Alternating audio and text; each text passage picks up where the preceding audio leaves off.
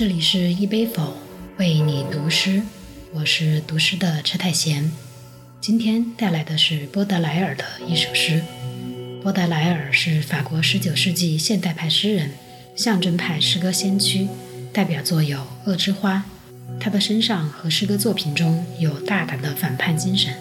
波德莱尔认为，在每个人身上，时刻都有两种追求：一种趋向上帝，一种向往撒旦。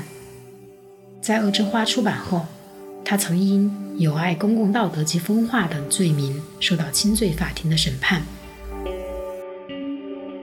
他被法国另一位浪漫主义诗人兰波盛赞为最初的洞察者，诗人中的王者，真正的神。下面请欣赏《生活于生活之上》，波德莱尔。沼泽之上。峰谷顶端，望不尽大海、森林、阴云和群山，飞越太阳与群星，来到无极的太空之边。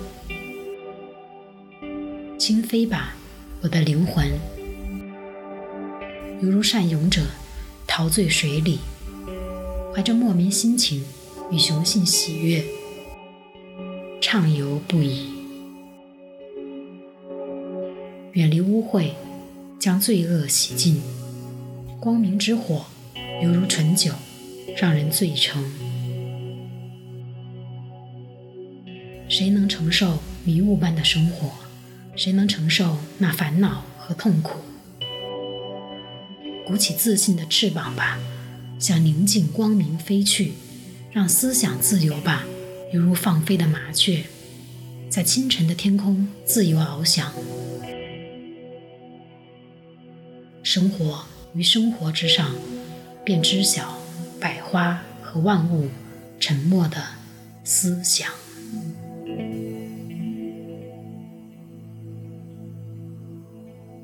一杯否是一首波德莱尔的这首诗，你有何理解？